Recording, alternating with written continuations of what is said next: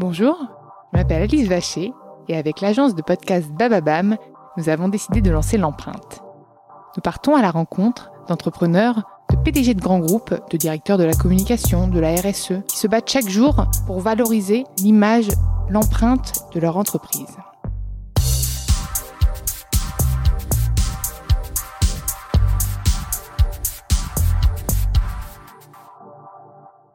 Avant de commencer cet épisode, nous souhaitions vous présenter le nouveau partenaire de l'empreinte.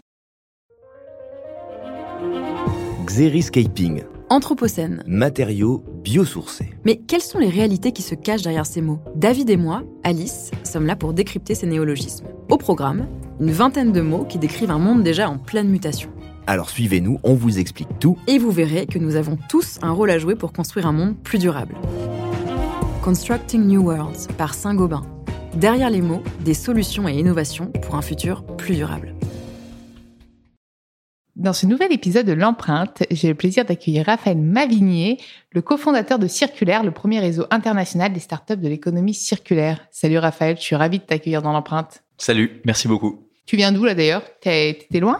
Euh, Je viens, je suis juste à côté. On vient d'aménager dans nos nouveaux bureaux avec euh, notre équipe à Sentier, donc à Ah 8 bah minutes oui. à pied. Ah bah super, j'allais te demander comment t'es venu, mais à pied, oui. Top.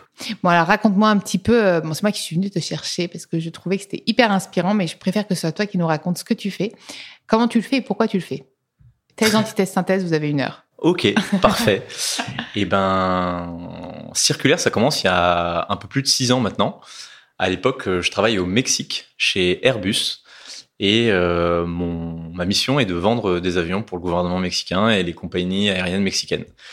Donc j'apprends beaucoup de choses, mais en même temps, grosse quête de sens, parce que je suis un passionné d'environnement, un passionné de l'océan, et je me retrouvais pas vraiment dans les valeurs de l'entreprise. Mais c'est aussi à cette époque que j'ai eu la chance de rencontrer Jules Coignard, mon ami et aujourd'hui associé. Et très rapidement, on se rencontre. Jules travaillait euh, chez Airbus, euh, lui aussi au Mexique. Et euh, on se rend compte qu'on est tous les deux passionnés des océans, deux surfeurs, et on a tous les deux très envie de monter notre entreprise. Oui, Ah. Exactement. Et euh, d'ailleurs, on est euh, à Paris et euh, à Biarritz, voilà, pour pouvoir joindre l'utile et l'agréable. Et donc, on commence à se dire, bah, on, aimerait bien monter notre propre structure dans la protection de l'environnement. Quelles sont les thématiques qui nous animent? Bah, La protection des océans, c'en est une. Et on se dit, bah, ce serait pas mal de partir faire un tour du monde sur ce sujet-là. Et puis, à la suite de ce tour du monde, créer notre entreprise. Et une des problématiques qui nous touchait particulièrement, c'était la pollution plastique des océans. Euh, Je sais pas si tu te rappelles, mais il y avait une petite vidéo qui a pas mal défrayé la chronique il y a quelques années qui disait qu'au rythme de production actuel, il y aurait plus de plastique que de poissons dans les océans d'ici à 2050. Et aujourd'hui, c'est déjà le cas. Au nord du Cap Corse, tu as déjà euh, plus de plastique que de plancton. Donc c'est une vraie réalité. Et on s'est dit, en fait, il y a plein de solutions qui existent pour retirer ces déchets des océans. Donc allons euh, les découvrir, les mettre en lumière, et puis voir comment on peut les aider par la suite. J'avais pu voir d'ailleurs à ce sujet-là, puisque je suis un, un jeune surfeur, parce que j'adore le surf, euh, sur Instagram, Kylian, qui est allé faire euh, du coup du surf dans des îles paradisiaques et qui avait montré euh, ce plastique sur cette île incroyable. Et ça m'avait choqué.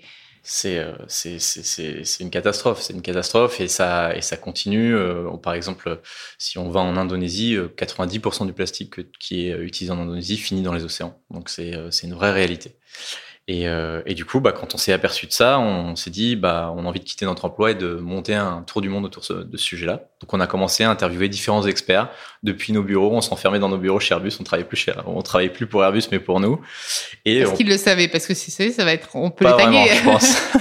pas vraiment. Mais au moins, ils nous ont permis de préparer ce projet. Et, euh, et en fait, ça se passe très bien. On interviewe différents experts pendant 4-5 mois et on prépare le projet. Et puis à un moment, on a un appel avec l'IFREMER. Je sais pas si tu connais. bah oui, euh, complètement. C'est même une haute institution pour. euh, Exactement, euh, spécialiste euh, des océans et on leur dit bah voilà on va faire un, tour du monde pour euh, lutter contre la pollution plastique des océans et ils nous disent bah les mecs vous tapez à côté de la plaque parce que 70% des déchets qui sont dans les océans viennent en fait des continents donc attaquez-vous à la source du problème.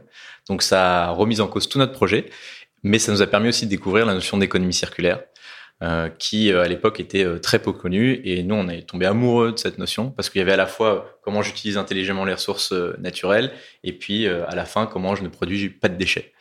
Et on se rendait compte que bah, il y avait la fondation Ellen MacArthur qui venait de se monter à l'époque sur le sujet en Angleterre, l'institut de l'économie circulaire en France, mais qu'on avait très peu d'informations sur ce que faisaient les entrepreneuses et entrepreneurs sur le sujet.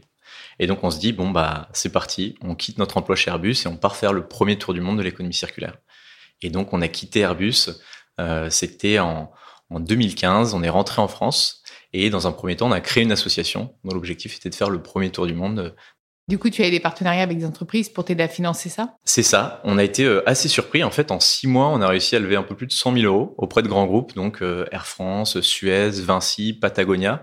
Et ça nous a permis de partir 17 euh, mois, donc un an et demi, dans 22 pays, à la fois en Europe, en Afrique, en Asie, en Amérique du Sud, en Amérique du Nord, mettre en avant tous ces porteuses et porteurs de, projets sur l'économie. C'était en quelle année ça?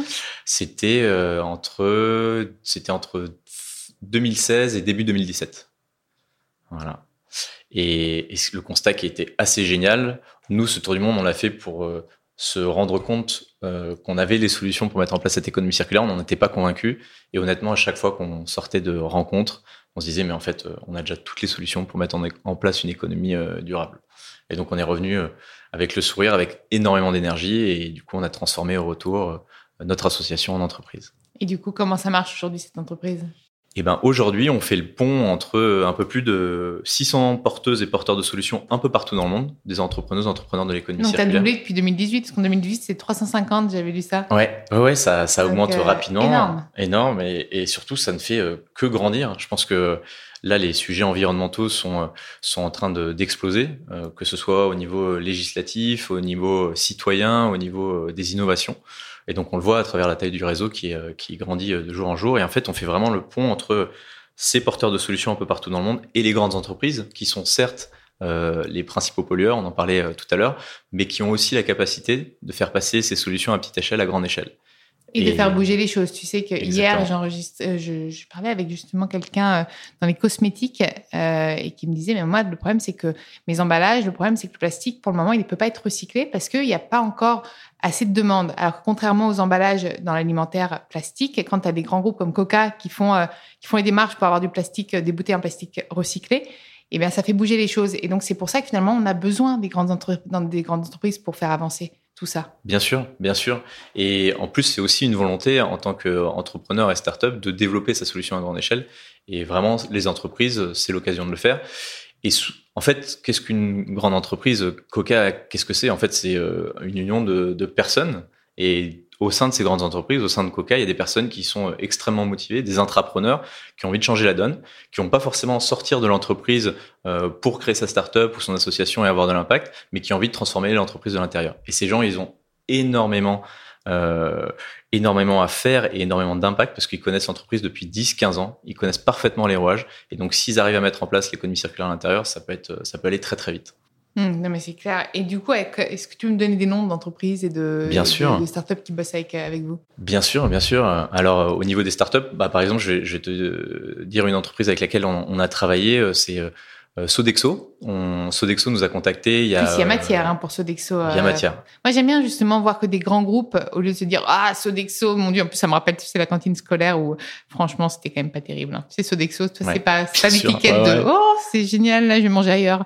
Mais ouais et, et, finalement de voir que des grands groupes comme ça se bougent, moi je trouve que c'est bah, ça, ça se bouge. Et là, c'était vraiment, euh, en fait, ils sont, ils ont, ils se sont rendus compte qu'il y avait une forte volonté, volonté politique de la part de la, des institutions européennes. Eux, ils sont prestataires de services de la Commission européenne et la Commission européenne, je sais pas si tu te rappelles, a fait une loi pour la fin des plastiques à usage unique d'ici 2021. Sauf que si tu vas dans les institutions européennes, il y a plein de plastique partout. Donc ils se sont dit, on fait une loi là-dessus. On n'est pas réglo.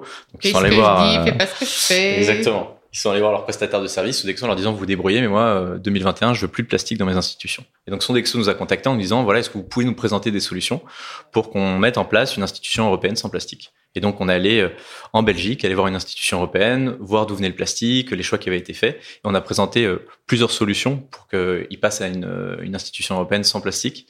Et dans les solutions présentées, il y a notamment une entreprise qui s'appelle Couvi, c'est des couverts comestibles. Euh, qui est porté par euh, Tiffen, qui est une super entrepreneuse. C'est euh, si de l'orge, c'est de la, ça ah, partir d'orge, de blé, sans ah, gluten. Ah, ouais. blé, gluten, du coup. Euh, je t'avoue que je suis pas 100%. Ouais, t'as pas, pas regardé, mais, pas regardé, parce que ça peut être très, ouais. Donc ça, c'était. C'est ton pain, ça remplace ton pain en fait, tes couverts. En plus, et, euh, et après, tu avais euh, pour la vente à emporter. Avant, c'était dans du PLA, donc c'est, tu sais, c'est ce plastique à partir euh, de de ce plastique à partir d'éléments végétaux, mais qui aujourd'hui n'est pas forcément recyclable. On a du mal à recycler. Et donc, on a présenté euh, un projet français qui s'appelle Niji. C'est des lunchbox, euh, lunchbox durables. Ça me dit quelque chose. Qui sont euh, faits à partir de plastiques végétaux aussi, qui sont réutilisables. Et donc, en fait, tu vas maintenant chercher ta lunchbox Niji au sein de cette institution. Elle est consignée, et puis tu peux la réutiliser. Et finalement, depuis qu'on a accompagné ce projet, donc il y a le comité de région européen qui est complètement sans plastique. Et puis, il y a trois autres institutions en Belgique qui sont sans plastique. Et donc, c'est l'équivalent de 300 000 unités de plastique évitées chaque année. C'est énorme. Et quels sont les prochains challenges du coup pour toi, pour toi et ton entreprise? Bah là, c'est continuer à, accélérer, continuer à d'avoir des success stories comme ça. L'année dernière, on a accompagné euh, Eurostar, qui nous a demandé aussi de faire le premier train sans plastique à usage unique. Donc, on les a accompagnés pendant un an et on a réussi à mettre euh, ça en place grâce à notre équipe euh, qui a, qui a vraiment assuré. D'ailleurs, le, succès de Circulaire, c'est aussi, et je leur fais un petit coucou, dû à notre, à notre équipe. Et euh, au bout d'un an d'accompagnement, on a réussi à faire un premier train pilote sans plastique à usage unique. Et donc ça a, eu lieu. Qui a euh, réussi à être un peu évangélisé ou pas? Est-ce qu'il y en a d'autres? Tu as eu un premier trajet, c'était le 14 novembre dernier. Euh, Avant qu'on ait les gilets jaunes, les grèves, Exactement. le Covid. et tu en as eu un deuxième, c'était en février euh, entre Paris et Rotterdam. Et donc là, en termes de bah, d'indicateurs, potentiellement, si c'était développé à grande échelle, ce serait un million de bouteilles en plastique évitées chaque année. Donc l'idée, voilà, les futurs défis, c'est de continuer à avoir des success stories, des histoires à succès comme ça avec euh, des grandes entreprises et montrer que c'est possible et montrer que justement les grands groupes s'engagent et qu'ils s'engagent avec euh, des porteuses et porteurs de solutions qui ont des solutions toujours euh, de plus en plus innovantes. Et demain, si je suis une grande entreprise et que je sais pas faire, imaginons, voilà, moi dans mon ADN, je suis clairement pas éthique. Est-ce que je peux me dire bon, je vais me rapprocher du coup de circulaire, ils vont m'aider, ils vont me trouver des solutions c'est comme ça que ça fonctionne finalement. C'est comme ça que ça fonctionne. Et, euh, et au tout départ, quand on a lancé euh, Circulaire, on s'est vraiment demandé euh, comment on accompagne un grand groupe à faire de l'économie circulaire. Et en fait, on s'est pas mal rapproché d'entreprises un peu modèles dans son application. Donc Patagonia, que tu connais bien, qui est cette marque de vêtements d'outdoor. Et puis Interface, qui fait des dalles de moquette éco-conçues. Alors, c'est pas très sexy comme ça. Pas. Mais ils font un milliard de chiffre d'affaires. Et dans les années 90, ils sont passés d'une économie linéaire à une économie circulaire.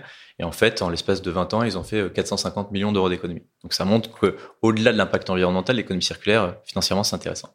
Et donc ils nous ont dit, bah, pour accompagner un grand groupe, il y a vraiment trois étapes. Étape 1, convaincre de la pertinence du business model, à la fois le top management, mais aussi les collaborateurs. Étape numéro 2, vous n'allez pas transformer un Danone Unilever du jour au lendemain, mais identifier une problématique précise qu'ils ont euh, liée à un matériau, liée au nouveau business model, liée à la fin de cycle de vie, et monter un projet pilote sur le sujet qui va fonctionner en 15-5 mois, et ça on le fait avec des startups, et il faut qu'il y ait une rentabilité économique pour que ce soit pérenne dans le temps, sinon ça va se perdre, et un fort impact environnemental. Et une fois que vous avez fait ce projet pilote qui marche, communiquez dessus pour sensibiliser d'autres personnes et lancer d'autres projets pilotes. Et là, tu rentres dans une boucle vertueuse. Donc c'est un peu notre mode de, Donc de tu accompagnes aussi sur la communication? Non, nous on n'est bah, pas du tout des experts de mm. la communication. On les accompagne à la fois euh, sur, la, sensibilisation, formation, et pour le reste, c'est et euh, pour la mise en place. Et la communication, c'est vraiment un art à part entière euh, que tu fais euh, très bien. Et, euh, et c'est euh, c'est un sujet extrêmement sensible aussi parce que intervient la thématique du greenwashing. Comment je je communique Nous, c'est clairement pas notre notre métier. Il y a des gens qui le font bien mieux que nous. Et euh, mais par contre, en tout cas sur la communication, nous ce qui nous inspire beaucoup, c'est des marques comme Fairphone, donc le téléphone qui est un téléphone qui est 100% éco-conçu, et Veja, qui ne sont ah bah, pas forcément parfaits, mais qui affichent euh, sur leur site, en fait, euh, bah, voilà ce qu'on arrive à faire, voilà là où on n'arrive pas à être euh, parfait. Et en fait, même s'ils sont pas parfaits, grâce à cette transparence, tu crées une relation de confiance avec ton client. Et je pense que c'est la clé dans la communication parce que personne n'est parfait en économie circulaire. Veja, d'ailleurs, je, plus sois et je lui passe le petit coucou parce que j'ai vu vendredi dernier le fondateur et il m'a dit, écoute Alice, je fais un podcast par an, pas plus. Je ne sais pas lequel je vais choisir, donc on verra. Et il m'a dit qu'il allait écouter en boucle l'empreinte pour savoir s'il me choisissait. Donc j'espère qu'il m'a choisi. Voilà, j'adorerais l'avoir dans l'empreinte. Mais j'ai adoré justement son. Moi, j'adore quand on me dit non de toute façon. J'adore l'authenticité et j'ai trouvé hyper authentique. Il me dit non, mais je veux pas faire trop de pub. Mon but c'est de. Je lui dis c'est pas de la pub. Je veux juste écouter et comprendre. Et, euh, et il est non, j'ai trouvé ça. Enfin bref, de toute façon, je pense que les marques que tu m'as citées, je suis assez assez d'accord avec toi. Et donc là, j'ai vu le, le côté entreprise. Et si je suis une start-up et que je veux euh, souscrire à Circulaire, comment je fais? Eh ben, euh, les personnes ont juste à nous euh, contacter, en fait, et nous, on les intègre dans notre base de données. Et dès qu'on a une demande euh, d'une grande entreprise ou d'une entreprise, en fait, par exemple, on a une demande sur le plastique, on va aller dans notre base de données, voir toutes les startups qui ont des alternatives sur le Et c'est plastique. gratuit d'être référencé sur Circulaire? C'est gratuit. D'accord. C'est vraiment gratuit pour les startups, pour les associations, porteuses et porteurs de projets. Et par contre, notre revenu financier vient des grands groupes. Et donc, en fait, on, on amène l'argent des grands groupes euh, dans les euh, startups. C'est génial. Et, euh, et toi, en termes d'écologie, donc je sais que tu es donc que tu adores voyager, mais surtout, bah non, tu m'as dit surfer, ça je ne savais pas. Euh, Est-ce que tu as toujours été un, un écolo, on va dire convaincu, militant Enfin, j'aime pas trop le terme militant Mhm. qui fait un peu extrême, mais quelles sont tes actions éco-responsables au quotidien, typiquement? Mis à part venir à pied jusqu'ici, à côté à côté. Alors, pour ta première question, est-ce que j'ai toujours été un, un- un militant? Militant, c'est vrai que c'est un peu fort. Je pense que j'ai toujours été euh, sensible à la thématique environnementale parce que j'ai des parents très engagés euh, sur euh, sur la thématique, qui euh, toujours, ils ont toujours depuis toujours, Ah ouais qui étaient chez Attac, chez Greenpeace. euh, ma mère, quand on faisait des footings, me disait bah ramasse les déchets. Mais le véritable déclic, ça a dû être à 16-17 ans quand j'ai vu le film Une vérité qui dérange d'Al Gore. Et là, je me suis pris vraiment une claque. Euh, je me suis rendu compte euh, de ce qui se passait et je me suis dit, bah, j'ai vraiment envie de, de ne pas vivre dans un monde euh, déréglé euh, totalement. Je suis sûr qu'on a des alternatives. Et c'est à partir de ce moment-là où j'ai commencé à m'impliquer euh, dans les questions environnementales. Et maintenant, au jour le jour, comment je le vis, bah, j'essaie de tendre vers un mode de vie zéro déchet. C'est pas évident. Par contre, il y a des gens qui... Moi, je sais que j'y arrive absolument pas. En toute transparence, hein, je... Non, non, c'est, c'est honnêtement, c'est, très compliqué. hein. Euh, et en même temps, il y a des gens qui nous permettent de. Bon, il y a. Moi, ce que j'aime bien, c'est les personnes qui nous accompagnent là-dedans. Il y a la famille Zéro Déchet qui a publié un bouquin qui est euh, assez génial. faisait, ouais. Et euh, il y a Hélène de Vestel d'Edeni qui propose euh, des formations sur le zéro déchet. Et ça, vraiment, ça, ça nous permet d'avoir le pied à l'étrier. Pareil, on sera pas 100% zéro déchet. Et je pense qu'il faut pas trop se. Surtout qu'avec nos vies un peu parce que- d'entrepreneurs, c'est compliqué aussi. Et, parfois, il vaut mieux boire de l'eau, même si c'est dans une bouteille en plastique, plutôt que se déshydrater. Le nombre de fois où je suis dans le train, je me dis, j'ai soif, j'ai soif. Ah oui, mais il n'y a que ça. Bon, non, je bois pas. Et puis en fait, à la fin, je suis dans le mal. Et en fait, voilà. Ouais, c'est. Je, je pense qu'il faut pas être trop dur envers soi parce que sinon on arrête. Mais voilà, quand tu disais la bouteille d'eau, c'est des petites actions au quotidien. C'est euh, une gourde, c'est amener ses couverts, c'est euh, amener euh, sa lunchbox. Et au final, avant ça faisait euh, un peu hippie, et là maintenant, ce qui est sympa, c'est que ça fait brancher. Donc euh, t'as du style en ramenant ta lunchbox. C'est franchement c'est génial. Et, euh, et voilà, il y a vraiment de plus en plus d'alternatives sur ces sujets-là, de plus en plus de solutions. Là, par exemple, ce midi, on a été manger euh, et euh, c'est un petit resto. C'est dommage, j'aurais voulu leur faire de la, de la pub, mais euh, on va le chercher. C'est dans des bocaux consignés et on peut les ramener. Donc voilà, ils nous demandent si on veut des couverts ou pas. Donc euh, il y a vraiment, on est de plus en plus proactif sur le le sujet. coin, honnêtement, moi aussi, parfois, je vais déjeuner. Il y a quand même pas mal de, de, de, de jolies enseignes il y a, qui proposent ce type de produits très locaux où la carte, finalement, c'est le matin, puisqu'ils regardent en fonction des produits qu'ils ont réussi à trouver chez les producteurs. Et ça, je trouve ça vraiment génial, en fait, de proposer ça. Complètement. Et puis, euh, en tant que, et pour ceux qui nous écoutent aussi, en tant que citoyen, comment euh, s'engager dans cette démarche? En fait, ce dont on se rend pas compte, c'est qu'on a un pouvoir immense. Euh, en fait, on consomme tous les jours. Et ce que j'aime bien dire, c'est que, en fait, le fait de consommer, on se rend pas compte que c'est un pouvoir. Si on arrête de consommer les produits d'une entreprise, bah, l'entreprise se retrouve, ça, ça va être problématique pour elle. Et en fait, aujourd'hui, j'aime bien dire qu'on vote plus avec sa carte bancaire qu'avec euh, sa carte électorale. La carte électorale, on va l'utiliser une fois par an, voire euh, pas du tout. Et la carte bancaire, on l'utilise tous les jours. Et aujourd'hui, il y a plein de solutions, notamment des applications comme euh, Yuka, comme Clear Fashion, comme Greenly. Donc Yuka, c'est euh, pour euh, voir l'impact euh, des aliments. Clear Fashion, c'est pour voir l'impact de vos vêtements. Greenly, c'est pour voir l'impact CO2 de votre consommation. Et tout ça, ça permet de faire des choix éclairés au moment de la consommation. Donc voilà, c'est plein de petites astuces qui nous permettent de consommer de façon un peu plus consciente et d'envoyer aussi les bons messages euh, aux entreprises. Le consommateur est un consommateur. C'est ça qu'il faut leur transmettre comme message. C'est ça, consommateur. Je disais consommateur et, et maintenant je me dis, euh, c'est même, on est même, enfin, on n'est plus consommateur, on est citoyen parce qu'à chaque fois qu'on consomme, on vote, on vote pour euh, une entreprise. Et on, ce qui est génial, c'est qu'on a ce pouvoir de dire oui ou non. Et ça, on a tendance à, à l'oublier. Super. Est-ce que j'ai oublié de mentionner des choses sur euh, Circulaire que tu aimerais nous rajouter dans l'empreinte? Euh, bah non, que, que, que toutes les entreprises qui ont des solutions euh, circulaires n'hésitent pas à nous, à nous contacter. L'idée, c'est euh, vraiment de les, les mettre en avant et, euh, et puis euh, que bah, les entreprises intéressées euh, pour mettre en place l'économie circulaire n'hésitent pas aussi à, à venir nous voir. En tout cas, euh, on est, euh, on est extrêmement positif, même pendant cette période de Covid. Ouais, tiens, Le- j'avais, posé justement cette question. Ça allait le Covid? Ça a pas, enfin, ça allait. C'est horrible comme. Ça allait le Covid? Euh, Tu l'as senti comment, toi? Non, mais bah, ça a été- Bah forcément, comme Ça euh, allait, on y est toujours, hein, honnêtement, dans- dedans. Ouais, exactement. Euh, bah, nous, ça nous a impacté, c'est sûr. On a eu euh, deux mois euh, difficiles et en même temps, euh, maintenant là, on, on sent qu'il y a un vrai, euh, un vrai retour. Enfin là, on est à, à 100%. Et il y a, en fait, il y a pas mal de choses qui se sont passées pendant cette année et le Covid a pris un peu le pas dessus. On a oublié qu'il y avait une loi sur l'économie circulaire qui est, qui est parue avec la fin du plastique à usage unique d'ici 2040. Donc euh, pour les citoyens, c'est dans euh, plusieurs générations. Pour les entreprises, c'est demain. Donc ça, c'est très fort. Il y a aussi les entreprises à mission. Je pense Exactement. que Danone avait été devenue entreprise à mission, euh, etc. Donc, euh, ça avance tout ça. ça avance. Il y a eu, euh, il y a eu quelque chose d'incroyable aussi. Il y a eu la convention citoyenne pour le climat, 150 euh, citoyens qui sont engagés, qui ont fait des propositions fortes au gouvernement. Là, le plan de relance, il y a 100 milliards demain qui vont être annoncés. Sur les 100 milliards, il y a 40 milliards qui sont pour euh, presque des activités de relocalisation et 30 milliards sur la transition. Et tout ça, en fait, c'est couvert par le Covid et il y a plein de choses qui sont en train de se passer. Et, donc, euh, et donc, moi, je suis quand même résolument positif sur euh, sur les prochaines années. Et je pense qu'en fait, ce Covid euh, nous fait rendre compte que bah, le modèle actuel ne, ne va pas du tout. On marche sur la tête. C'est encore un, un nouveau rappel. Et, euh, et je pense que le changement va, va être d'autant plus euh, d'autant plus rapide. Merci Raphaël. Merci à toi. Merci à vous d'avoir écouté l'empreinte. Vous pouvez retrouver tous les épisodes sur Podinstall, Deezer, Bababam et toutes les applications de podcast. N'hésitez pas à liker, commenter, partager et même voter 5 petites étoiles sur Apple Podcast euh, pour l'empreinte. Et puis proposez-moi des profils aussi inspirants que Raphaël. Je me ferai un plaisir de les accueillir dans l'empreinte.